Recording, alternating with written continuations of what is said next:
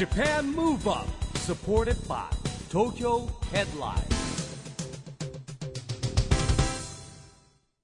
こんばんは日本元気にプロデューサーの市木浩司ですナビゲーターのちぐさです。東京 FM ジャパンムーブアップこの番組は日本を元気にしようという東京ムーブアッププロジェクトと連携してラジオでも日本を元気にしようというプログラムですはい。また、都市型メディア東京ヘッドラインとも連動して、いろいろな角度から日本を盛り上げていきます。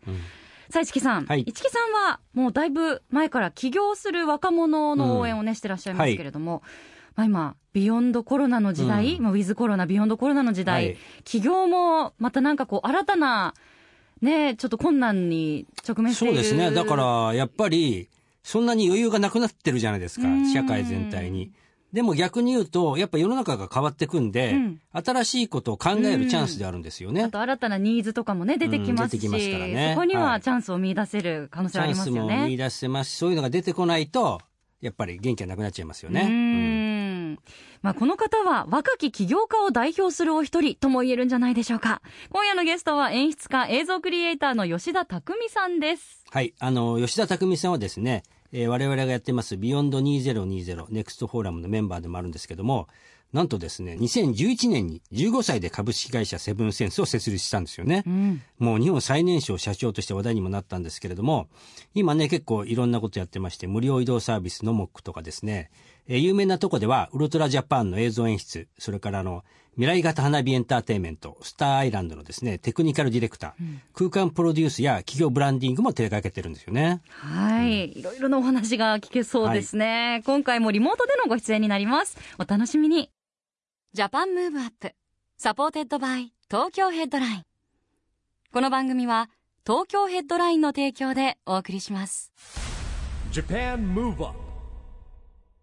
それでは演出家映像クリエイターの吉田匠さんとお電話つながっています。こんばんは。こんばんは。よろしくお願いします。よろしくお願いしますよろしくお願いします。吉田さん、2018年9月以来のご出演なんですが、ありがとうございまあす。そんなに経ってますか？呼んでいただいて。そうなんですよ。前回のこと覚えていらっしゃいますか？市木さんと二人だったんですけど。あそあの時はね、あの、スタジオでちゃんと、うあそうですね。そうですよね。コロナもなかったんで、うんやっていったっていう、うん。はい。なんだ、本当に世の中がね、ちょっと変わってしまいましたねましたけれども、でもまたね、お電話で、あの、つながれて光栄に思います。今日よろしくお願いします。よろしくお願いします。で、あの、市木さん、はい。吉田さんね、もうすぐ、これあの、放送、本日6月27日なんですけど、あさってお誕生日。6月29日。ですね。ありがとうございます。えー。おめでとうございます。おめでとうございます。25、26歳？そうなんですよ。20、いや、5に。5歳におなりに,、はい。なる。まだ25歳ですよ。まだ。いや、まだなのかもうなのかちょっと。いや難ー、でも。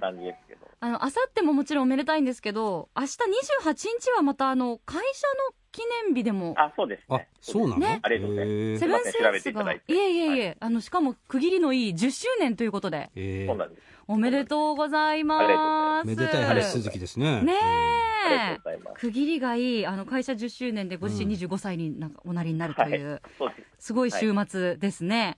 週末と月曜日ですけれども、はい。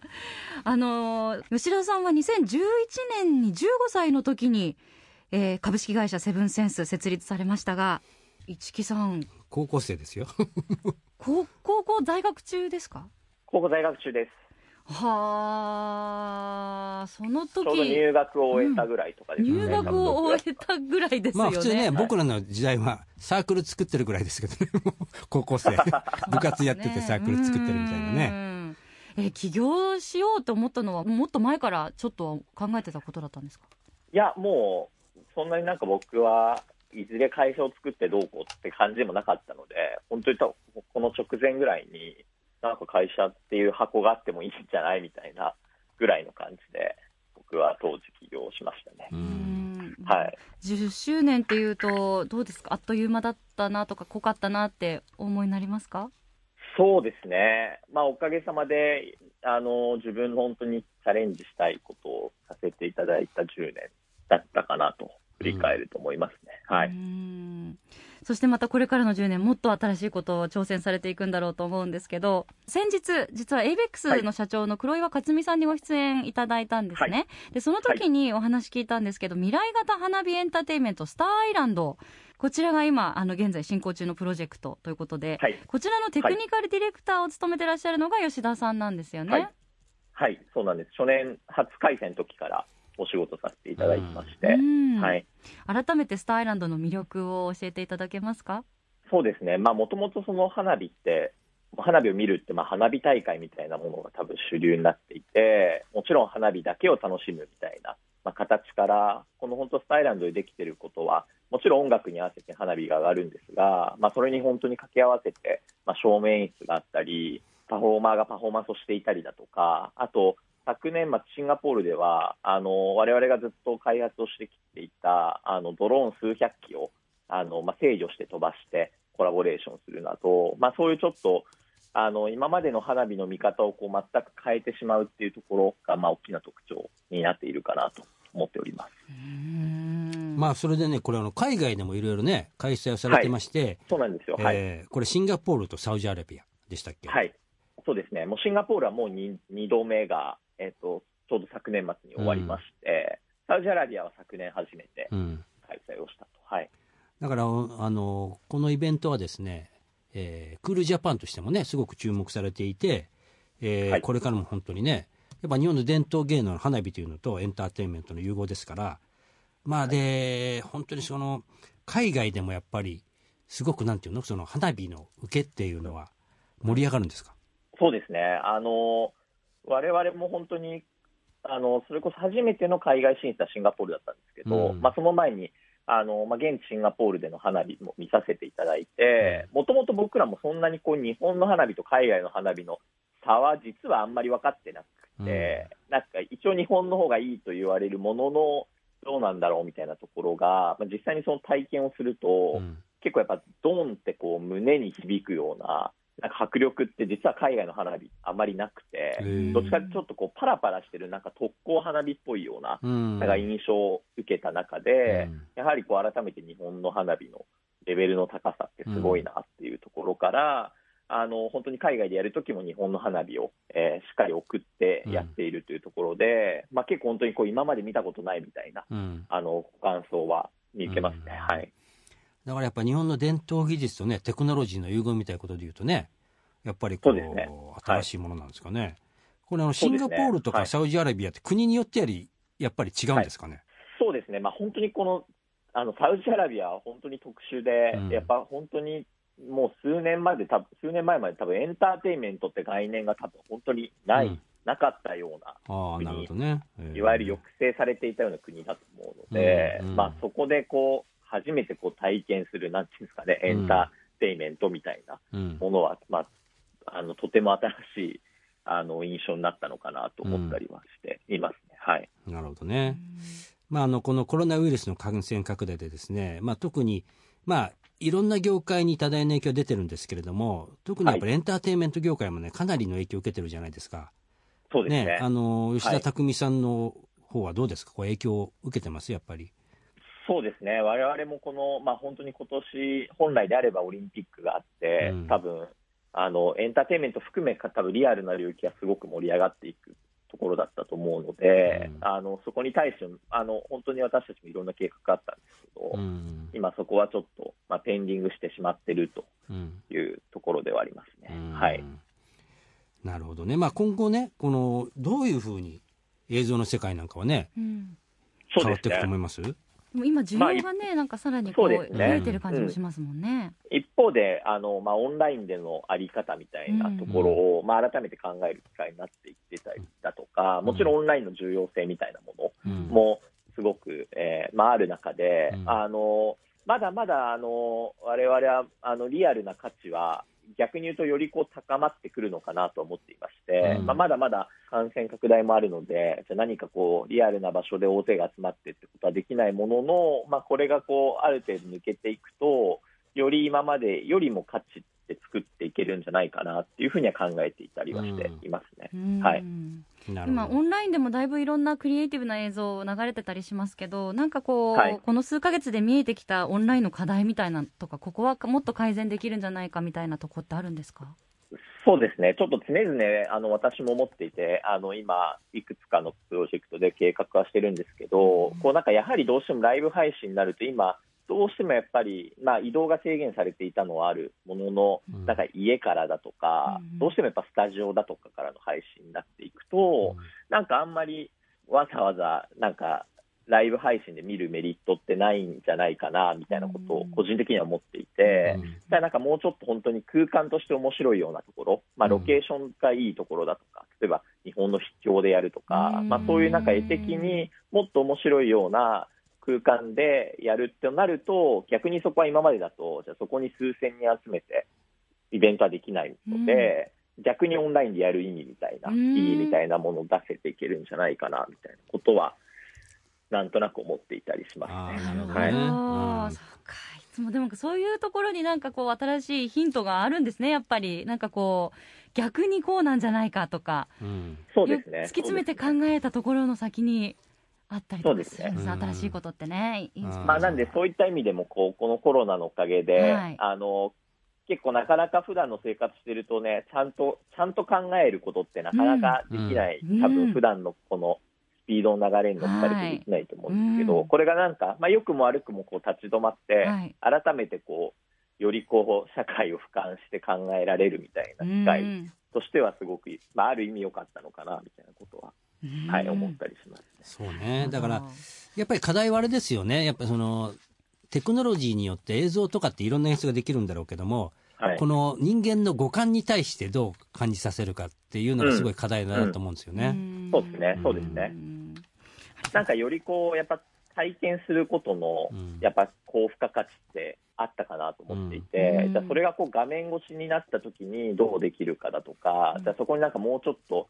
あの、拡張できるものは何かみたいなところは結構キーワードなのかなと思ったりしてますね。うん。そうですね。い。ますさあそれではここでですね吉田さんから日本を元気にする曲のリクエストを一曲いただきたいなと思うんですが吉田さん、はい。普段からやっぱり音楽はだいぶお詳しいですよね。VJ としても活躍されてますもんね、はい。あのきっと悩まれたと思うんですけど数あるはい。吉田さんのお気に入りリストの中からぜひ日本が元気になるような一曲お願いしたいと思います、ありがとうございます。どの曲あの、にしましょう？2011年の曲、ちょっと少し昔の曲ではあるんですけど、えっ、と、コールドプレイの Every Teardrop is a Waterfall という曲を、うん。はい、選ばさせていただきました。2011年というと会社を作られた年？あ、そうですね。あ、たまたまそうですね。あそうなんですね。たまたまはい。ですね、あたまのたま選ばれた理由はありますか？あの、これ、タイトルが一粒の涙は滝のごとくみたいな翻訳になるんですけど、うん。なんかこの歌詞の中でもあるように、このなんか一粒の涙が、まあなんか滝ってネガティブじゃなくて、力強い滝に変わって、より新しい方向に進んでいくみたいな意味が込められていて、うん。本当にこのコロナで僕も久しぶりに聞き直したりした一曲になります。うん。ありがとうございます。それではぜひそのメッセージ性にも注目して聞いていただきましょう。お送りするのは吉田さんからの日本を元気にする一曲です。Coldplay Every Teared Up is a Waterfall. Japan Move Up. 確かに胸に響きましたね。お送りしたのは吉田さんの日本を元気にするリクエスト。コールドプレイ Every Teardrop is a Waterfall でした。さあ今夜のゲストは演出家映像クリエイターの吉田匠さんです。後半もよろしくお願いします。はい。よろしくおよ願いします。ろしくお願いします。さあ吉田さんは先日オープンした福岡天神エリア最大の複合施設カイタックススクエアガーデンの開発にも携わっていらしたということでぜひ後半こちらのお話も聞きたいなと思いますありがとうございます。こちらどういう形であの携わってらしたんですか？あの新しくあの福岡天神エリアに、まあ、新しい複合施設が開業するというところで、あのまあ、この女が土地を取得されたタイミングから、まあ、ご相談いただきまして、僕らとしても初めてのチャレンジだったんですけど、まあ、開発を全般的にサポートさせていただきまして、まあ、やっとあの本当はあの4月末頃にオープン予定だったんですけど、まあ、ちょうどちょっとこのコロナウイルスの影響で、えーなかなかオープンをまあ先送りにしまして、でやっと6月の11日に、えー無事開業したというような、えー状況になっておりまして、はい。あの6月11日オープンしてからはあの入場制限とか設けたりしながら。そうですね、うん。入場制限を設けながら、あの全然これ、狙ってたわけじゃないんですけど、空間のこう仕様として、はい。い、わゆるこう、なんていうんですか、商業施設のように、あの壁に、四方壁に囲まれた空間が何層にも連なってる感じじゃなくて、うん。割とこう全フロア、あの、ほとんど屋外みたいな、抜け感があるような、あの、全部、あの、半窓でテラスがついててみたいな、あの、施設になっていたので、まあそういった意味で言うと、ちょっとこの時代には合ってるのかな、みたいなことは感じながら、はい。割とオープンエアな空間になってます。うんはいあのお客様の反応とか反響はいかがですか？そうですね。あのーまあ、天神でもちょっと端っこの方で、こう今まであんまりただの住宅街だったところを、まあ、この数年、あのー新しい開発がされている中での割と大きな施設に、えーなったので、まあ、いろんな方に見ていただけてるのかなと思いますね。はい。うんまあ、やっとね、あの、都道府県を越えての移動ができるようになったんですね。うんそうですね。えーはい私もですね、本当はしょっちゅう福岡行ってるんですけど、ねしばらく行けなかったんで、そうですね楽しみにしてますもん。うん次回は必ず、はい見ていただければ。はい。で、あのー吉田匠さんは15歳で起業したっていうことなんですけれども、今ね、やっぱりこういうタイミングの中でも、まあ、起業する人がね、いろんなやっぱ時代が変わったことによって出てくると思うんですけども、はい。このビヨンドコロナの時代に起業する上での、なんかこうアドバイスみたいなのあります？あのーまあなんか本当に多分もうこのコロナが起こって、本当になんか常識とかうん。価値観、概念みたいなものが改めて、なんか一つのものじゃないんだなみたいなことにすごく僕も感じまして、うん。なんかどっかで今までだと、こういう常識にある程度乗っからないといけないとか、うん。過去はこうだったからってどうしても考えがちなものを、まあ、僕も考えずにやる方がいいと思っていたんですけど、うん。まあ、改めてこのコロナでよりそれに確信したというか、うん。本当にこう社会がどう変わっていくかなんて本当に誰もわからないので、うん。あのまあ、自分が本当にしたいことが何かみたいなことが、まあ、極めて重要なのかなというふうにはうん。改めて思いましたね。まあそうですよね。まあ、やっぱり本当にこう歴史上もなかなかないんですけども、日本国内じゃなくて全世界ですからね、これね。そうですね。ん。結構誰も予測し得なかったと思うんで、うん。結構今までこれが正しいとされていたものが、あ実は違ったんじゃないかとか、うん。この時代だとやばいじゃんみたいなうん状況にやっぱなってきたかなと思うので、なんか良くも悪くも自分のこう凝り固まった価値観とか、うん。世界観を一回リセットして、何を本当にやるべきかみたいなことを問うみたいなことが重要なのかなとは思いましたね。はい。まあそうですよね。だから、まあ改めてね、僕らが一緒に活動してきましたのは、ビヨンド2020ネクストフォーラムっていう、はい。まあこれを、あの、緩やかな個人のネットワークなんですけれども、はい。やっぱりこう、その中でね、いろんな方の知恵をですね、共有しながら、やっぱ共有してね、共感を持ってこうやって、よりいかなきゃいけないのかなというのとですね、僕すごい最近感じるのは、例えば SDGs っていう2030年目指してって言われてたのが、まあ世界的に言葉は先行してたんだけど、特に日本なんか、えーっていつ来るんだろうなっていう感覚だったのが、はい、はいもう。早く本当に地球に優しくしなきゃいけないっていうかね。うんなんかそういうところに来て、なんか本当にこう、いろんなことを考えさせれるような時代になっちゃったなっていう気がするんですよね。うん。間違いないね。うん。で、まあそういう中でですね、えーやっぱり吉田匠さんがですね、どういうテーマでこれからね、えービヨンドコロナに向けてチャレンジしていくかというのをですね、えーちょっと聞きたいんですけれども、いかがでしょうか？えっとそうですね、まあ、このいろんな状況がある中ですけど、改めて自分がやりたい、本当にやりたいことっていうものに、えー耳を傾けながら、えーまだまだ新しいことにチャレンジしたいなというふうに思っています。はいなんか今あります？この新しいチャレンジするって。まあ言えないこともあるのかもしれないですけどね。言える範囲で。あのそうやってこうあのオンラインだとかいろんなところに変わってきた中で、うんあの私なりの本当に気づきがあのありましたんで、うんそれを、まあ、なんかあの僕もどっかでこうある程度いろんな流れをこう俯瞰してみたときに、うん何がベストかみたいなことをを自分が実践するみたいなところがうん。あの個人的にもやってみたい領域だったりはするので、うん。まあ、ちょうどちょっとこのこの数ヶ月で起こっていたことをもうちょっとアップデートした形でアウトプットをちょっとできればいいなと思って、うん。まあ、いくつかのあのアーティストさんだったりとか企画で、うん。今それをなんとか実現させたいなというふうに思って、うん。はい、なるほど。はい、まあこのぜひね、ジャパンムーブアップでも何かいろいろ考えますんでね、えーその時は吉田匠さんにも参加していただいてですね、お知恵を借りたいと思いますんで、よろしくお願いしますよろしけ。ればお願いいたします。あの、ではもう明日、明後日はご自身と、あと会社の記念日、はいお誕生日もありますので、ぜひこの後も、あの、いい週末と月曜日を過ごしていただきたいと思います。ありがとうございますお。忙しい中、今日は本当にお時間いただいてどうもありがとうございました。ありがとうございました。また次回の時はスタジオでお会いできることをはい。祈ってますスタジオでお待ちしてます。はい、ありがとうございます。今夜のゲストは吉田匠さんでした。ありがとうございました。ありがとうございましたあ。りがとうございました。Japan Move Up, ここで毎月第2月曜日発行のエンタメフリーペーパー、東京ヘッドラインからのお知らせです。東京ヘッドラインのウェブサイトでは、ウェブサイト限定のオリジナル記事が大幅に増加しています。最近の人気記事は、2020年下半期椎茸占いで下半期の運勢とオーラカラーをチェック。関東でわんこそばが体験できる場所は、食べ放題や都内での値段、横浜も。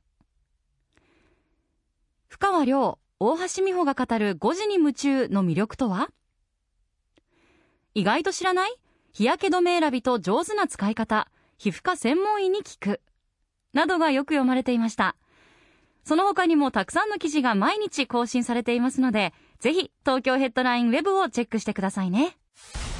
Japan Move Up, 今日は演出家、映像クリエイターの吉田匠さんに電話で出てもらいましたけども、まあ25歳とですね、50代の僕ともうね、こういう会話ができるっていうこともね、新しい時代かなというふうに自分では思っております。またあの映像クリエイターとか演出家っていうね、肩書きは終わりですけど、はそれだけじゃなくて本当にあの会社もご本人もいろんな分野でお仕事されてるのでちょっと今日聞ききれなかったです私。のあそうですか。無料移動サービスノモックのこととかもものすごく聞きたかったんですけど、ね。うん。次回までお預けですかね、はい。気になった方はぜひあの吉田さんのツイッターとかね、はい。会社のホームページチェックしていただければと思います、はい。さあ、 Japan Move Up、今週はそろそろお別れのお時間ですが、次回も元気のヒントたくさん見つけていきますよ。はい。これからもみんなで知恵を出し合って日本を元気にしていきたいですね。はい Japan Move Up。お相手は市木浩二と、ちぐさでした。それではまた来週 Japan Move Up、Supported by Tokyo Headline。この番組は東京ヘッドラインの提供でお送りしました。